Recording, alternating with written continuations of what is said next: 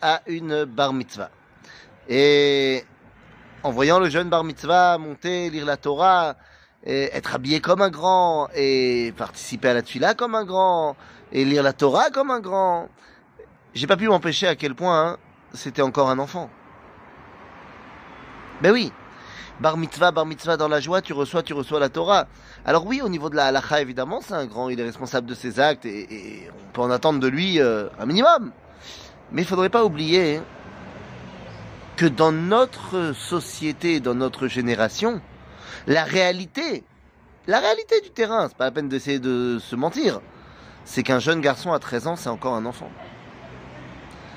C'est encore un jeune. Et ça, c'est fondamental de le comprendre. Alors, évidemment, euh, on n'arrête pas de lui dire à la synagogue que maintenant c'est un grand, c'est un grand, mais dans les faits, on lui dit tout le temps, euh, tant que tu n'as pas 18 ans, tu fais pas ce que tu veux. Les amis, dit Shlomo Amelech, Chanor na'ar alpi darko. Éduque ton fils, ton jeune, en fonction de son chemin. Et on se rappellera des paroles du Rav Shimshon Raphaël Hirsch, qui venait porter une accusation terrible sur Yitzhak Avinu, disant que c'est un petit peu de sa faute si Esav a tourné comme il a tourné. Pourquoi? Eh bien parce que Yitzhak a éduqué Yaakov et Esav de la même façon. Il les a amenés dans les mêmes yeshivot, il leur a fait faire les mêmes cours de Torah. Alors que d'un côté, Yaakov, il aimait étudier, et Yitzhak, il était, euh, vous savez comment on dit, euh, ADHD. Il était hyperactif.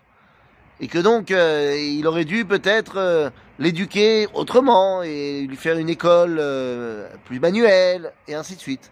Donc pour Rav Shimshon Raphaël Hirsch, le problème de Yaakov et Esav, c'est qu'ils ont reçu la même éducation alors qu'ils n'auraient pas dû. Mais j'aimerais aujourd'hui vous amener dans les paroles d'un maître de la chassidoute qui s'appelait Rabbi Kalminus Kalman de Pirsetzna, Baal Kodesh, Baal Achovot Talmidim, qui est mort dans le ghetto de Varsovie. Et nous dit Rabbi Kalminus Kalman de Pirsetzna, Chanor lanar al pidarko. Éduque le jeune en fonction de son chemin. Pas seulement que on est chacun différent les uns des autres. Mais rappelle-toi que le jeune, c'est un jeune. Et son chemin, c'est un chemin de jeune. Il a tout à découvrir en tant que Nahar, qui est Aer. Nahar, ça veut dire éveillé. Alors pas Bouddha, mais éveillé.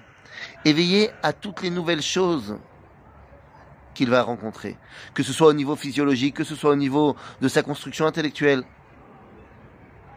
Ne lui enlève pas cette dimension de celui qui se réveille.